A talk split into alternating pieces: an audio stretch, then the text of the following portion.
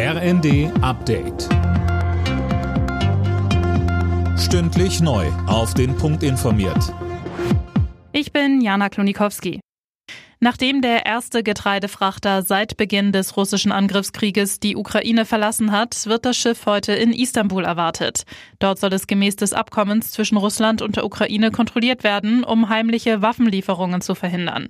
International wird das Auslaufen des Schiffes begrüßt. Außenministerin Baerbock sagte. Aber wir haben auch gesehen, dass ein Tag nach Unterzeichnung dieses Getreideabkommen das russische Regime Odessa bombardiert hat. Deswegen ist in diesen Zeiten nichts gewiss. Aber es ist umso wichtiger, dass alle Versuche unternommen werden, das Getreide aus der Ukraine herauszubekommen, weil die Welt braucht dieses Getreide. Denn dieser Krieg wird eben auch als Kornkrieg geführt.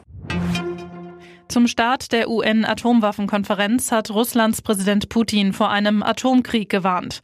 Russland hatte kurz nach Beginn des Kriegs gegen die Ukraine seine Atomstreitkräfte in erhöhte Alarmbereitschaft versetzt. Das stößt international auf heftige Kritik. Die USA haben offenbar den Chef des Terrornetzwerks Al-Qaida al-Zawahiri getötet, laut übereinstimmenden Berichten von US-Medien bei einem Drohnenangriff in Afghanistan. Al-Zawahiri war der Nachfolger von Osama bin Laden und gilt als zentrale Figur hinter den Anschlägen vom 11. September 2001. Tausende Fans haben in Frankfurt die deutschen Fußballerinnen nach ihrer Rückkehr von der EM gefeiert, ungeachtet des verlorenen Finales. Mannschaft und DFB hoffen nun, dass vom Hype auch nach der EM etwas übrig bleibt. Bundestrainerin Martina Voss-Tecklenburg. Und einen letzten Wunsch. Tragt die Werte, die wir wirklich vorgelebt haben, tragt die Werte in unsere Gesellschaft. Dann wären wir ein Stück weit besser und wir haben sie verdient. In der ersten Runde des DFB-Pokals haben sich die Bundesligisten am Abend keine Blöße gegeben.